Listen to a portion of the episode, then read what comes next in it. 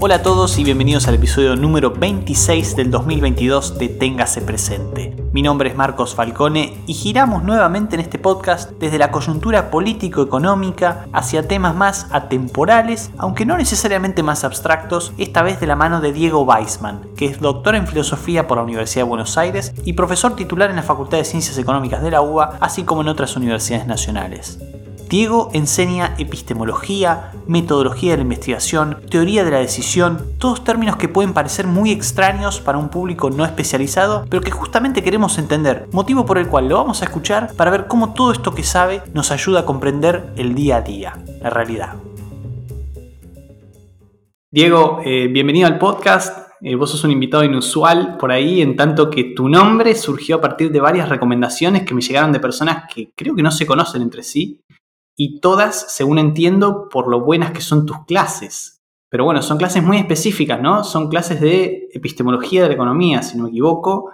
Entonces la pregunta que te quiero hacer es, ¿por qué hacerlo? O sea, ¿por qué los estudiantes de economía deberían tomar esas clases? ¿Qué pueden aprender ahí? ¿Y qué podemos aprender también los que no somos economistas o no vamos a hacer la carrera de ese tipo de clases, de ese tipo de cursos? Sí, mi, impresión es que eh, es, cierto que a mucha gente le, gusta eh, la materia. Yo, creo que eh, en gran parte tiene que ver con que hay, con, que los temas eh, están buenos.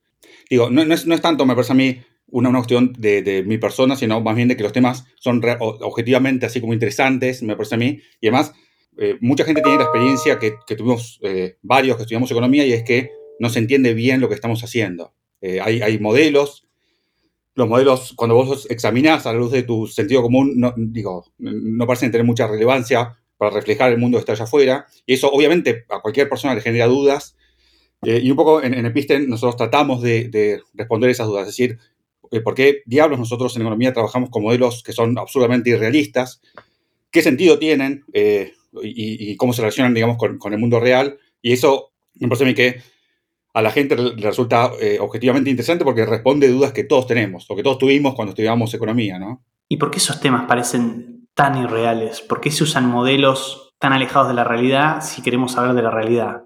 Bueno, la respuesta muy, muy corta es que la intuición nos dicen que eh, los modelos intentan eh, algo así como simplificar o describir el mundo. Y esa intuición, digo, que, que es razonable, creo yo, es, me parece a mí, errónea, y, si uno sigue, me parece a mí esa vía que es la de sentido común, rápidamente te encontrás con problemas para darle sentido a la carrera. Por eso me parece a mí que hay una tradición, que es una tradición que está medio oculta, creo yo, que es la tradición que empieza con la ilustración escocesa, que sigue con, gente como, como Marshall o como eh, Popper, que, nadie, nadie quiere demasiado, creo yo, en las ciencias sociales, y, obviamente también con, con Friedman, con Milton Friedman, y es la idea de que los modelos no son intentos de describir la realidad, básicamente por una cuestión medio técnica o filosófica y es que eh, nadie sabe bien cómo es la realidad. Eh, esto, no tal pie, tiene que ver con algo que suena raro, que en filo se conoce como la muerte de Dios, que suena muy, muy, muy, muy como extremo, obviamente esto es eh, lo que se asocia con Nietzsche, y, es la idea de que esa especie como de, intuición básica del siglo XVIII y XIX, de que podíamos tener un acceso observacional directo, o más o menos directo, al mundo que está allá afuera, y en ese sentido, lo que teníamos que hacer era observar la realidad neutralmente y después simplificarla por medio de modelos, esa especie como de conexión con el mundo real se perdió. Dios ha muerto, el ojo de Dios se cerró por ahí para siempre, y entonces lo que tenemos son eh, eh, un acceso a la realidad que está muy mediado. En suma, lo que quiero decir es que es razonable pensar que los modelos son simplificaciones del mundo real, pero es problemático y yo creo que me parece que está mal. Y entonces la alternativa es pensar que nadie sabe bien cómo es el mundo real, lo que tenemos son teorías conjeturales y los modelos son máquinas que nos permiten obtener predicciones. Lo que pasa es que para entender eso hay que entender que una predicción no es una anticipación acerca del futuro, eh, hay que entender que el hecho de que sean herramientas no quiere decir que sean solamente herramientas, eh, en fin, y un poco todas esas cosas las vemos en Episte. Sí, sí, yo te estoy pidiendo una respuesta de dos minutos a un curso que debe durar cuatro o cinco meses, así que eh, tu poder de síntesis realmente es fantástico. Ahora, vos nombrás recién una serie de escuelas y autores, ¿no? Los escoceses, Marshall, Milton Friedman. Yo el otro día me crucé con un tuit que decía algo así como que los que estudian economía en realidad quieren estudiar historia. ¿Hay algo de eso para vos? ¿Se verifica algo así en tus clases? Eh, no, mi impresión es que hay una parte histórica, eh, creo yo, porque la idea, quizás una idea importante, es que nosotros, personas como nosotros, queremos resolver problemas. Eh, y obviamente las teorías son en principio no ecuaciones ni sistemas enunciados, sino son en principio intentos de resolver esos problemas. Y, y acá viene la historia, muchas veces esos problemas eh, tienen que ver con eventos históricos. El ejemplo medio típico es, eh, tenemos la economía clásica basada en la ley de Say. La ley de Say invita a pensar que es imposible que haya excesos de producción simultánea en todos los mercados. Y eso esa especie como de, cosa que prohíbe, lo que Popper llamaría el contenido empírico de, esa teoría clásica, aparece con la Gran Depresión y entonces eh, enfrentamos una especie como de escenario que es típico en muchas ciencias eh, más o menos maduras y es que tenemos un cuerpo teórico interesante, relevante, que prohíbe algo, eso que prohíbe aparece en la realidad como una anomalía y entonces eh, surge un cuerpo teórico alternativo, que en este caso es la teoría keynesiana, que es capaz de encapsular esa anomalía y eh, tener predicciones nuevas, ¿no? Eso es una clásica revolución científica y, obviamente para... Lo que yo decir con esto es que obviamente que eso tiene una parte histórica, porque los problemas como la Gran Depresión o la inflación o el problema del crecimiento económico eh, o, el origen de la riqueza, ponele, hay que situarlos históricamente, pero yo, cuando escucho que la gente tiene interés histórico, una parte de mi cabeza eh, siente que la gente, de nuevo, por, de manera razonable, creo yo, quiere encontrar un sentido a la historia. Yo quisiera separar esas dos como, eh, no sé, e, e, esas dos variantes. Me parece a mí que eh, si vos querés encontrar un sentido a la historia, estás como, vas a tener unos problemas, porque obviamente que le podés encontrar, es como, es, la historia de tu vida eh, no se sabe bien cuál es el sentido. Es una pregunta medio filosófica.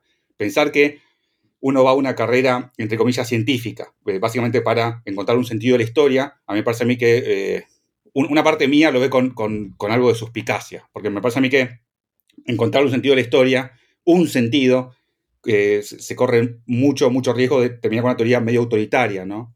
Eso es, es una, sospecha que yo tengo. Por eso yo, querría separar esas dos formas de entender el tuit que mencionás es cierto, el, economista puede tener un interés eh, histórico, digamos, porque los problemas están históricamente situados, pero si pensás que lo que quiere hacer la economía es entender o interpretar la historia, yo, ahí estoy en, desacuerdo, digamos.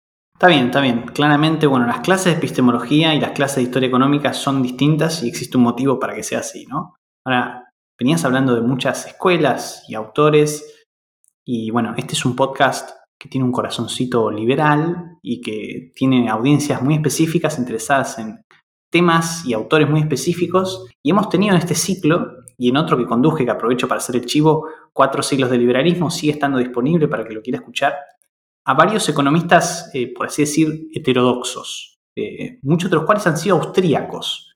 Eh, y, creo que estamos de acuerdo en que los austríacos no son parte del mainstream, ¿no? De la ciencia económica. O quizás no, quizás me vas a decir que sí. Pero ¿Qué opinamos de los austríacos? ¿Por qué, ¿Por qué es esto? ¿Está bien que estén por fuera del mainstream o deberían ser un poquito más tenidos en cuenta desde un punto de vista de la epistemología de la economía? Yo, entiendo que lo que genera una ortodoxia o consensos, digamos, al interior de cualquier disciplina, no tiene que ver con, digamos, con la inteligencia ni nada por el estilo de quienes la practican, sino con la capacidad de tener evidencia creíble. Suponete, si vos tenés una disciplina, eh, no sé, como ciencias sociales, o sociología, ponele, ahí es muy difícil obtener evidencia creíble. Lo que tenés es un segundo tipo de evidencia que yo suelo llamar evidencia observacional. Y acá hay un problema. Una vez que vos tenés un set de datos, o tenés, digamos, entre comillas, la realidad, y tenés una teoría que es capaz de interpretar o explicar ese marco, ese, ese conjunto de datos, hay un principio de filo eh, que se llama subdeterminación de la teoría por los datos, que lo que dice es que hay un montón de marcos teóricos alternativos incompatibles entre sí, todos ellos compatibles con ese conjunto de datos. Y eso implica que, eh, pero de nuevo es una cuestión medio técnica, que si vos solamente tenés evidencia observacional, no hay forma de establecer un consenso ortodoxo. Lo que tenés son teóricamente infinitas miradas capaces de explicar y describir y ser compatibles con ese set de datos. Por eso a mí no me asombra que en algunas disciplinas como sociología no haya una especie como de ortodoxia muy fuerte. En el otro extremo está no sé, física o, medicina. En medicina, la única, si, vos querés dar un curso de medicina tradicional china, te van a decir, no, chavo, no podés acá. Eh, digo, me parece a mí que tiene que ver no con una cuestión, digamos, de, colonialista ni, ni, nada por el estilo, sino porque el tipo de evidencia que tenemos en medicina es de una naturaleza distinta, no es evidencia meramente observacional. Podés hacer eh, o tener una evidencia que es mucho más excluyente, digamos, que es la evidencia experimental. En economía, nosotros estamos medio en el medio, porque no tenemos evidencia eh, experimental. No podemos aislar países, meter una intervención en un grupo y, usar el de tratamiento. Y, eso me parece a mí que ha generado eh, como dos lecturas. primera, que somos sociólogos, y eso yo creo que es, incorrecto, porque hay, hay una hay una especie como de, intermedio entre la evidencia experimental y la evidencia observacional que yo suelo, llamar evidencia cuasi experimental, que son básicamente experimentos naturales. Y, lo bueno que tienen los experimentos naturales es que te permiten construir una especie como de consenso ortodoxo al interior de tu disciplina. Eh, y, otra cosa que, que tienen es que justificablemente, como esa evidencia no es reproducible, está bien que haya miradas heterodoxas adentro, digamos, de económicas. Básicamente porque eh, digo, es, lo razonable. La evidencia no es lo suficientemente buena como para decirle al que quiere enseñar medicina tradicional china, no, no podés, porque no tenés evidencia eh, a, favor, digamos. Entonces, e, eso permite en nuestra carrera, creo yo, recortar una especie como de ortodoxia o mainstream y separarla de un montón de otras miradas que son heterodoxas. Y yo creo que en ese sentido, la escuela austríaca es muy parecida a la escuela marxista. Esto lo digo de manera... Tremendo, tremendo. A ver, a ver. No, lo que quiero decir simplemente es que bueno, ah, yo, creo que, espero que no sea un prejuicio demasiado horrible, pero me parece a mí que a nivel como fenotípico, eh, uno puede ver que las características, digamos, externas de los grupos marxistas son muy parecidas a las características externas de los grupos austríacos. Son pequeños ejemplos de un conocimiento que está como que, el resto de la gente no tiene.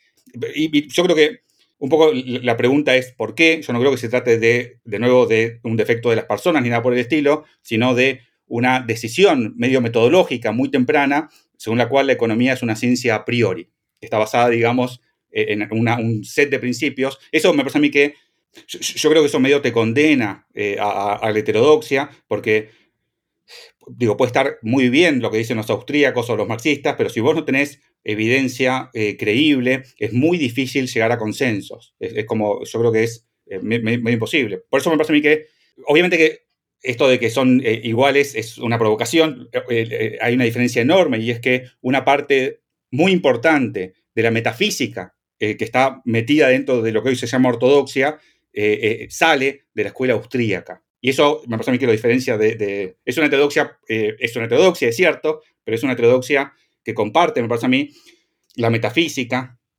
con, con, la ortodoxia. Es una metafísica muy loca, es, muy, es también difícil de explicar, es la idea de que es una idea que antes expresábamos, me parece a mí, en términos medio religiosos, según la cual el individuo es sagrado. Esto obviamente suena, como, muy, muy extraño, pero me parece a mí que es como eh, el hilo conductor entre esa heterodoxia tan particular que es la escuela austríaca y lo que hoy se llama economía ortodoxa, ¿no?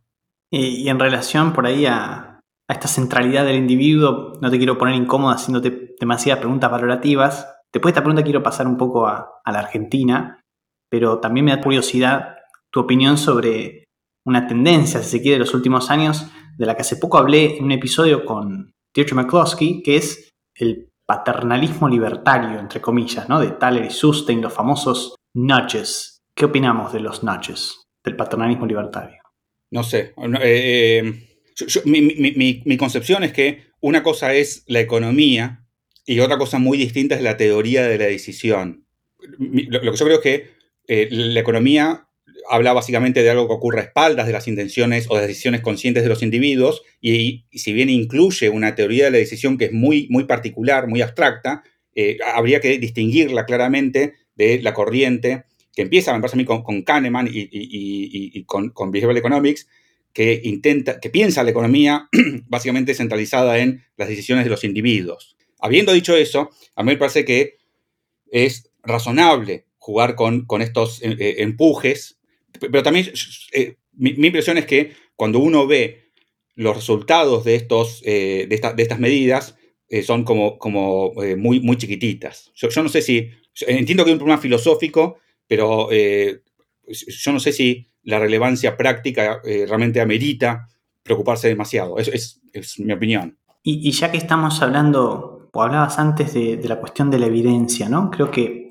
cada tanto salen encuestas que se hacen a nivel global, ya para pasar un poco a Argentina, donde se les pregunta a las personas si creen que la mejor forma de alcanzar el crecimiento económico es a través del libre mercado. Y en esas encuestas argentinas siempre sale mal, siempre sale muy atrás, a veces incluso última. Pero, corregime si me equivoco, creo que hay cierto consenso en la economía mainstream, si se quiere, de que, bueno, la liberación de las trabas a actividad productiva, sobre todo en el caso del libre comercio, ¿no? Es beneficiosa. Entonces, ¿por qué, ¿qué es lo que pasa en Argentina? ¿Por qué esto es así? ¿Qué, qué es a lo que no adscribimos desde un punto de vista epistemológico que sí puede ser aceptado en otros países? Yo, creo que lo, extraño es que nosotros pensemos diferente, no tanto que... Eh, lo, que digo es que la economía, me parece a mí que como cualquier otra ciencia, es un bofetón al, sentido común, ¿no?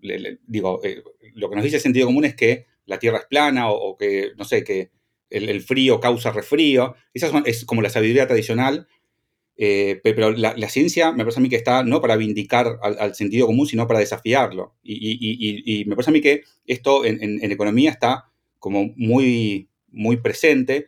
Detrás de esto yo creo que está eh, una idea medio central en la ilustración escocesa y es que es posible que haya un orden sin un ordenador. Esto, de nuevo, es una, locura. Si vos eh, lo pensás con, digamos, con la mente abierta, yo creo que lo extraño es que eh, es la idea de que es posible que haya un orden, por ejemplo, un orden social, sin necesidad de plantear una especie como de gran ordenador.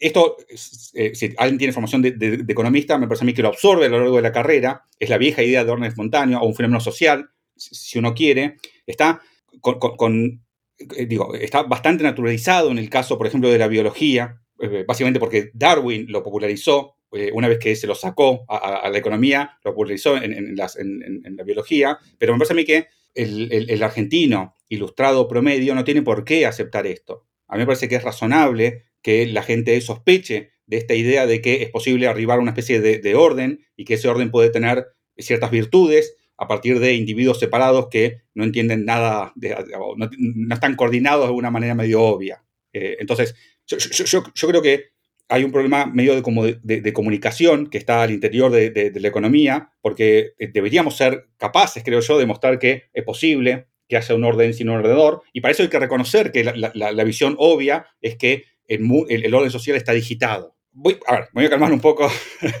para tratar de explicar un poco mejor. No, no, no, pero me gusta, me gusta. De hecho, la próxima pregunta que te pensaba hacer viene por el lado de la ingeniería social, así que... simplemente lo, lo que quiero decir es que eh, que vos no sabes nada de economía eh, y, yo te pregunto, eh, eh, escúchame, ¿hay, forma de, obtener un orden sin, que haya alguien que ejerza e, ese orden? Me parece a mí que la respuesta obvia que vos me darías es no, chabón, estás planteando algo que es completamente imposible. Pero justamente de eso se trata, me parece a mí, la economía, de que a espaldas de individuos limitados puede emerger un orden sin que nadie lo haya planificado. Entonces, si vos tuviste una educación, digamos, secundaria parecida a la mía, me parece a mí que eh, eh, esta, especie como de doble falacia del sentido común, para poner un nombre. Primero, que el orden requiere un ordenador. Una vez que vos aceptás eso, la pregunta obvia es quién tiene que ser el ordenador. Y suponete que vos tengas dos opciones. Están los ricachones de Wall Street, que persiguen su propio interés, y del otro lado está la gente del Estado, que es cierto que es limitada y que podría ser problemática, qué sé yo, pero vos tenés cierto control democrático porque cada cuatro años los podés votar y eventualmente sacar. Si vos tenés eso en la cabeza, yo creo que eh, eh, la, salida obvia es, bueno, eh, que el Estado, por favor, ordene la economía, porque vos sentís que tenés un poco más de control sobre eso que los, la, alternativa. Entonces, eh, e-, esa, aplicación tiene méritos, es errónea, creo yo, y es problemática, pero, pero tiene méritos, y un primer paso, creo yo, sería reconocer los méritos, reconocer por qué gente inteligente, formada, brillante, piensa de esa manera, y, después plantear algún debate, que se reconozca aunque sea la posibilidad de que haya un orden sin, sin un ordenador.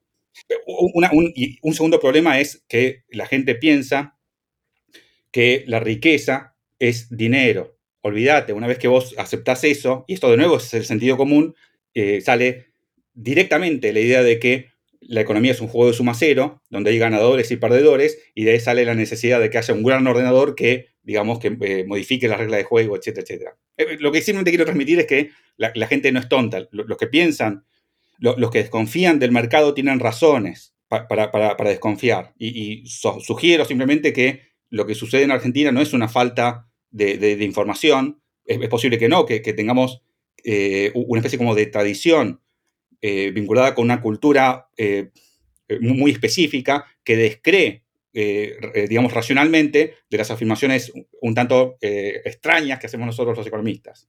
Bueno, e, e, esa es mi impresión, que es un exceso de, una tradición que no está contrapesada por la tradición económica que debería estar presente, creo yo, en la discusión. Esta es una explicación más bien generalista, ¿no? O sea, podría también aplicar a otros países del mundo, ¿o me equivoco? Entonces, ¿vos ves algo diferente en Argentina o en realidad son otros factores y no tanto estos ideológicos o culturales los que explican que Argentina se vaya quedando atrás, ¿no? Porque Argentina hoy es un país bastante anómalo en, en cómo maneja la economía, ¿no? Es el único país de la región que tiene, no sé, múltiples tipos de cambio, el único que tiene problemas para importar, el único que, bueno, es siempre como el único, ¿no? Y viene siempre en trayectoria descendente en comparación con los otros que se pueden estancar o pueden ir para arriba, pero nunca deciden tanto como Argentina. ¿Podés arriesgar algo sobre por qué, qué pasa en Argentina? Yo, mi, mi, mi impresión personal es que si vos lees a autores brillantes como Sábato o, Las Venas Abiertas de América Latina, estas ideas antieconomicistas están muy presentes.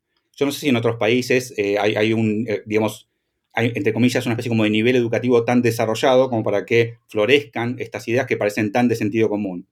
E, eso en, relación con, el marco, digamos, de, las ideas, pero también hay una cuestión, creo yo, institucional, y es que una vez que esas ideas te llevan a postular una entidad que es, digamos, el Estado, que sea capaz de, eh, digamos, de manera benevolente, de tratar de eh, mejorar la distribución, volvés a una situación que es muy parecida institucionalmente a la, previa a la revolución gloriosa, digamos. Es la, situación mercantilista, donde vos tenés un poder central que es capaz de dar tarifas.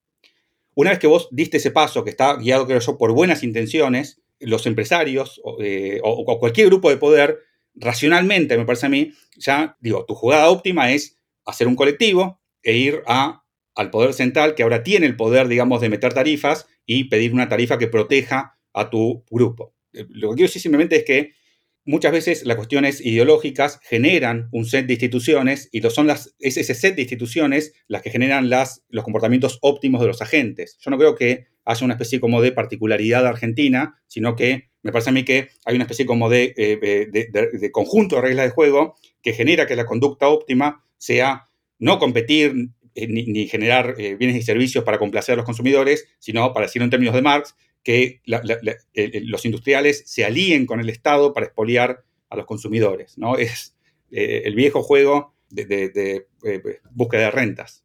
¿Y qué se puede hacer contra ese viejo juego de búsqueda de rentas eh, a partir de los autores que vos conocés o, las escuelas que vos conocés.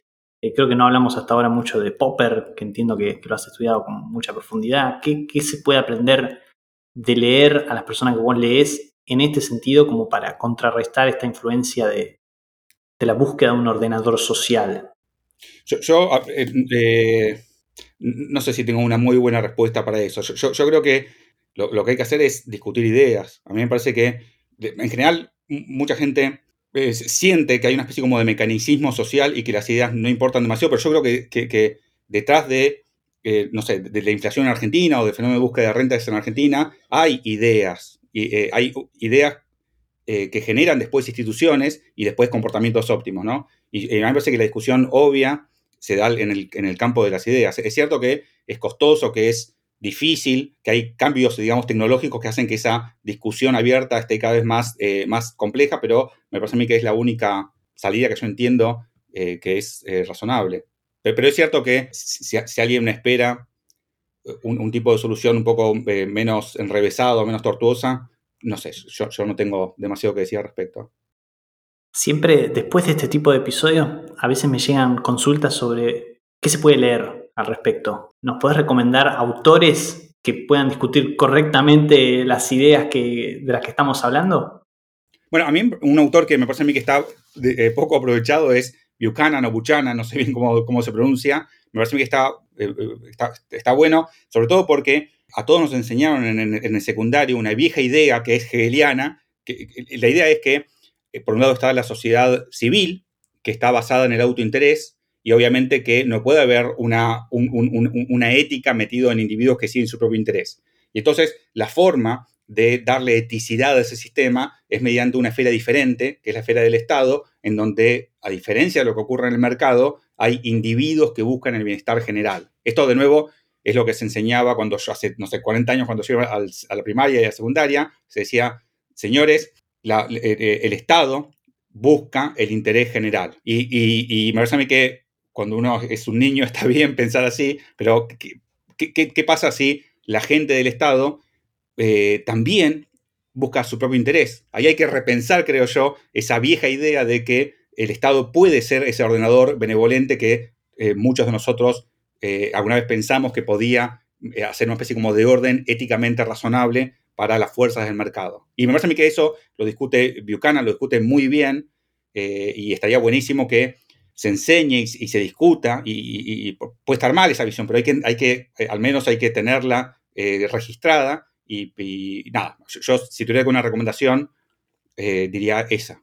Aprovecho para volver a recomendar mi propio podcast, Cuatro Ciros de Liberalismo, donde tenemos un episodio sobre James Buchanan, con comentarios de Alejandra Salinas, Walter Castro, Garrett Edwards, y me parece de hecho que ese episodio salió bastante bien en su momento, así que les recomiendo, bueno, buscar sobre eso para hablar un poquito más en profundidad sobre lo que escribió y después, bueno, ir a leer, ¿no? Em, hay algo que hayas pensado sobre lo que yo te iba a preguntar y no te haya preguntado, quizás que hayas querido decir y no hayas dicho? Em, no, la verdad es que no, no, se me ocurre nada. Eh, no, no, no pensé nada en particular. Bueno, una última cosa. Yo soy politólogo, hice la carrera de ciencia política y siempre pensé que la materia más importante que hice en toda la carrera fue metodología de la investigación, que para todo el mundo era un bodrio.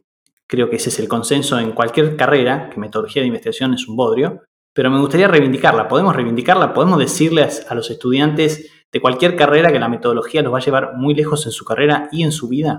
A mí me parece que, sí, que, me parece a mí que yo, entiendo que la metodología de la investigación está asociada con un valor que es central en una sociedad moderna, que es la tolerancia.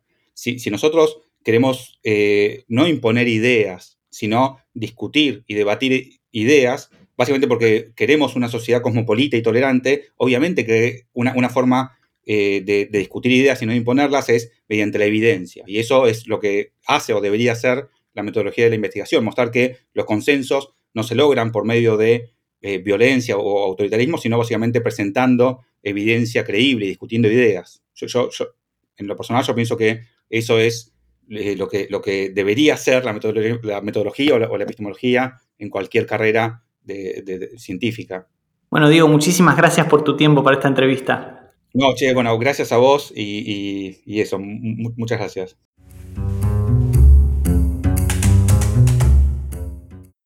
Un gran invitado, Diego Weisman, para salir un poco de la coyuntura, pero hasta ahí también, ¿no? Porque en definitiva hay problemas epistemológicos que nos afectan muy seriamente a los argentinos y que evidentemente de alguna forma nos distinguen de otros países. Al final, el recorrido es distinto, pero el mensaje es parecido a otros que hemos escuchado, y es que las ideas importan, que hay que discutir, que lo que pensamos tiene relevancia en otros y en nosotros. Así que este es nuestro nuevo granito de arena para salir a decir que los mercados funcionan, que la libertad individual es más importante de lo que parece para vivir bien, que los estados no son buenos solamente porque pensemos que lo puedan ser, y muchas otras cosas más. Como siempre, muchas gracias a todos por estar del otro lado. Si les gustó este episodio o si les gustaron episodios de años anteriores, los invito a suscribirse a este podcast en Spotify, Apple, Google o su plataforma preferida. Y como siempre también, los espero el próximo jueves con una nueva edición de Téngase Presente. Muchas gracias.